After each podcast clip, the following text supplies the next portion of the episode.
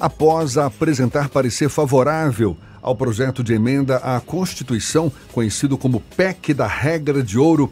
O relator da matéria na Comissão de Constituição e Justiça, deputado federal João Roma, do Republicanos pela Bahia, disse que a PEC vai proteger o Estado brasileiro de arroubos e populismo.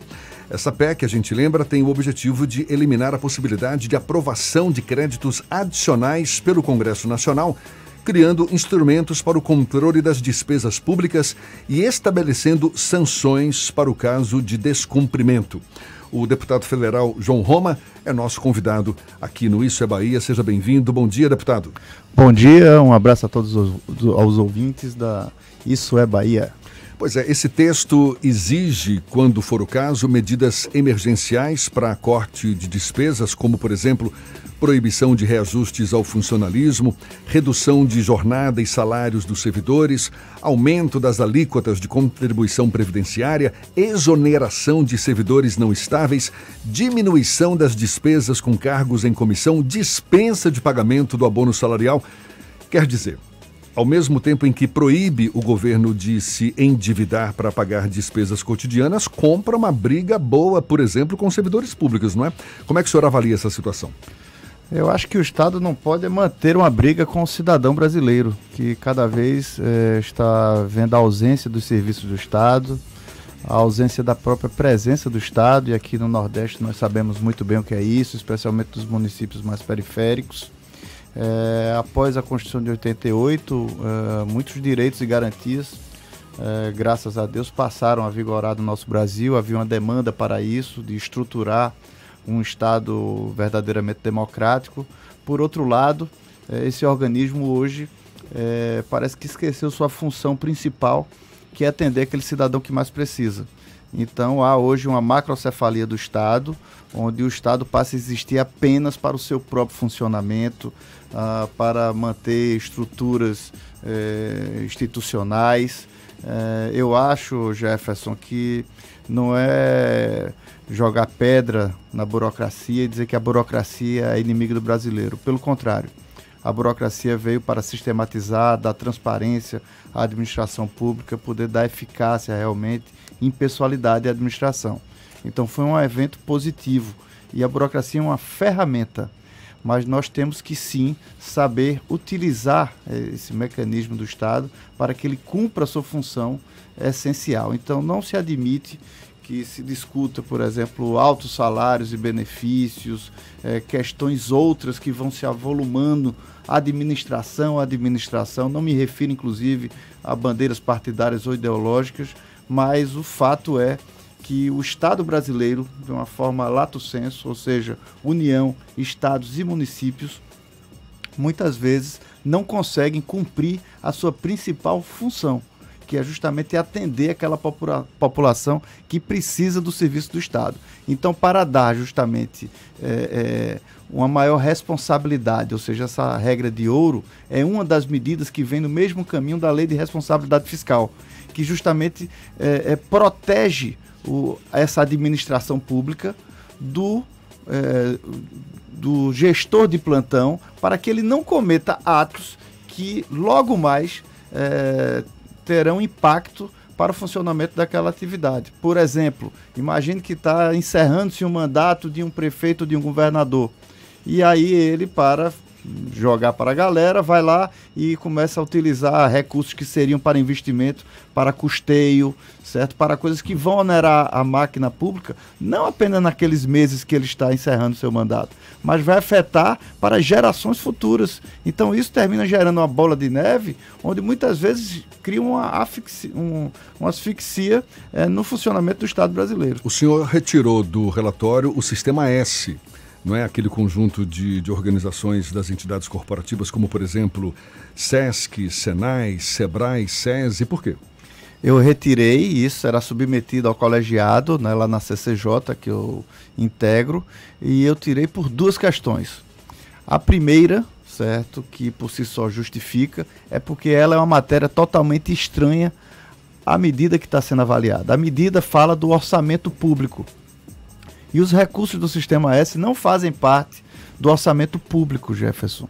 Os recursos do Sistema S são contribuições dos empresários para atingir uma atividade desenvolvida pela organização dessas empresas. Repassado Exatamente. pelo governo, isso não é não, isso? fa- não, o governo, em alguns momentos, ele eh, serve como um ente que arrecada eh, esses valores, inclusive cobra por isso. O governo destaca, certo, um serviço de cobrança para esse recurso. Então, os recursos do Sistema S não fazem parte do orçamento da União. Abocanhar uma parte do Sistema F, eh, S, Jefferson, significaria o governo dar um- uma tributada sem um- a devida medida legal. Então, esse recurso, portanto, é um recurso que anda em paralelo à atividade do funcionamento essencial do Estado, certo? E não cabe, portanto, o governo ir lá e abocanhar isso. Cabe sim, uma outra possibilidade é a desoneração, bandeira que eu defendo, inclusive, certo? Que é ao invés do empresário, por, por exemplo, pagar 100, ele pagar 80, 70, ou seja, desonerar o chamado custo Brasil. Ou seja, diminuir essa contribuição eh, eh, do empresário para o sistema que ele lá atrás estruturou para capacitar novos servidores, certo? Para que você possa atingir eh, eh, um maior paradigma tecnológico e a gente possa ser competitivo.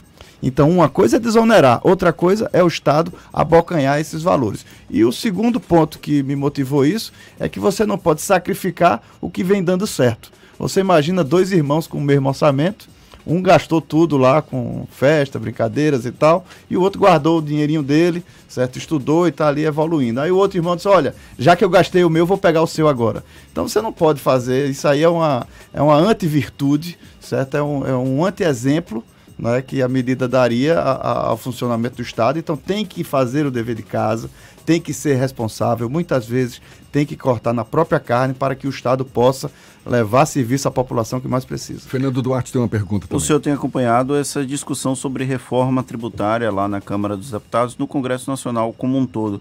Qual é a atual situação dos projetos em discussão sobre reforma tributária no Congresso Nacional? Muito bem, eu de fato eu fui o relator da PEC 45, que tramita hoje na Câmara dos Deputados. Ela, essa PEC é de autoria do deputado Baleia Rossi, certo? Um- uma tese, inclusive, desenvolvida pelo Instituto de Cidadania Fiscal de São Paulo, que vários especialistas eh, participam nisso já há algum tempo. É uma proposta que visa simplificar a estrutura tributária no Brasil.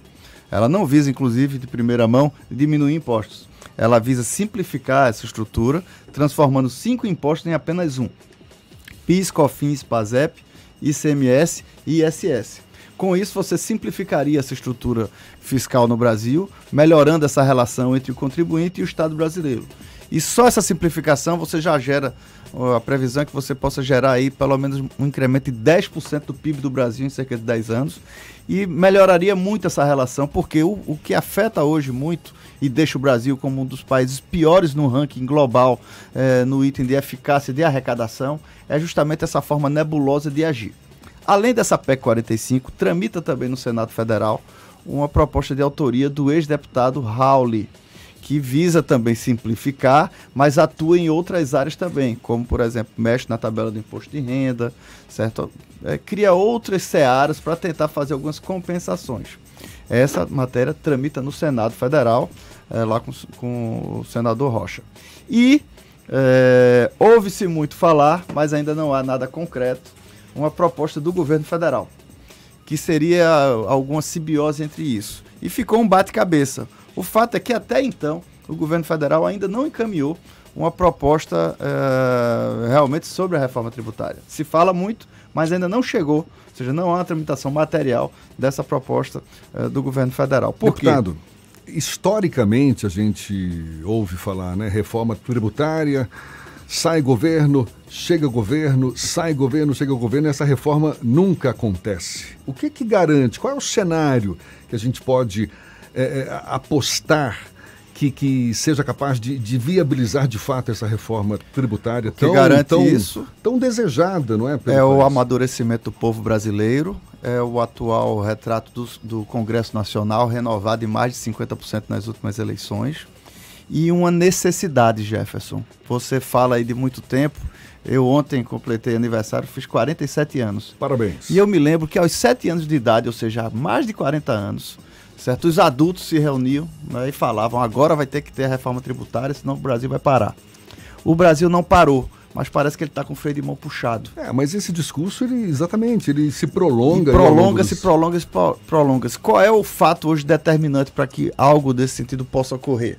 É quando você vê, por exemplo, todos os estados da federação, inclusive São Paulo, que sempre era contrário a algumas modificações, porque ele, como estado produtor, já começa perdendo, se mudar o sistema. Hoje você já arrecada na fonte. E com a proposta é, sugerida na PEC 45, você arrecada no final, no consumo. Ou seja, então, de início, teria vantagem, por exemplo, para estados consumidores, como é o caso aqui da Bahia. Mas o próprio estado de São Paulo, por exemplo, que tem 70 deputados federais, portanto, poderia já é, atrapalhar o andamento de uma proposta como essa, ele, mesmo perdendo no início, ele quer mudar o sistema. E por que isso ocorre, Jefferson? Porque já está comprovado que o sistema atual é inviável ele parece que tem um grande faturamento, mas quando espreme, não tem o recurso financeiro nos cofres do Estado. Por quê? Porque quase 3 trilhões de reais estão no contencioso judiciário entre as medidas que o empresário é, questiona o fisco e fica nessa imbróglio. Então, esse dinheiro nem está no bolso do cidadão, nem está no bolso do empreendedor e nem está no bolso do Estado para que faça também suas funções. Esse modelo atual, o senhor fala que está inviável, acho que é um entendimento que, que existe em nível nacional. Agora, o senhor fala também em amadurecimento do brasileiro, do eleitor, uma renovação do Congresso Nacional, ou seja, não é para a atual legislatura, então? É para a atual legislatura. Esse amadurecimento se dá agora. Você está numa, num Congresso Nacional, Jefferson, que mais de 50% mudou na última eleição. Então, em 2018, o povo brasileiro deu um recado um recado que estava já é, sufocado com o peso justamente né, do Estado cada vez mais querendo um quinhão maior, certo? Ou seja, é, é muito que o brasileiro trabalha para pagar impostos e você não vê os serviços do Estado pela outra ponta. Então chegou a um estágio já de, de, de sensibilização da nossa sociedade, onde, por exemplo, é, a questão da nova CPMF que se aventou, que o secretário especial da Receita Federal falou, que foi negado três vezes pelo presidente Bolsonaro, culminando na demissão dele, é, é, de uma forma tão sensível que hoje uma proposta como essa não tem aprovação do Congresso Nacional. Então falou o presidente da Câmara, falou o presidente do Senado, porque não se quer criar novos impostos. Você quer fazer, ou seja, um reordenamento com o que está aí. Mas aumentar você não admite mais. Porque até então, Jefferson, toda vez, ou seja, foram vários episódios que se falaram aí nesse período sobre reforma tributária. No final, não ocorria reforma tributária e o povo brasileiro ganhava de brinde uma nova contribuição federal. O COFINS, certo? Uma CPMF transitória e por aí vai. E isso gerou o quê? Essa macrocefalia de Brasília, que fica com a maior parte da arrecadação, enquanto estados e municípios que têm muitas obrigações ficam com pires na mão sem ter os meios para fazer valer os seus serviços. Deputado federal João Roma, do Republicanos, conversando conosco aqui no Isso é Bahia. A gente retoma essa conversa já já. Agora 24 minutos para as 9 na tarde, FM. Agora, 8h41 e a gente retoma o bate-papo com o deputado federal João Roma, do Republicanos. Fernando tem uma pergunta. Agora vamos sair um pouco da parte de deputado federal e vamos para a parte política. Ele que é integrante do Republicanos, o antigo PRB, em 2016 foi cotado para ser vice do prefeito Assemineto, então candidato à reeleição. Como é que está o processo eleitoral de 2020? o Republicanos vai ter uma candidatura própria aqui em Salvador, vai ter uma composição com o prefeito Assemineto. João Roma pode vir a ser candidato a prefeito?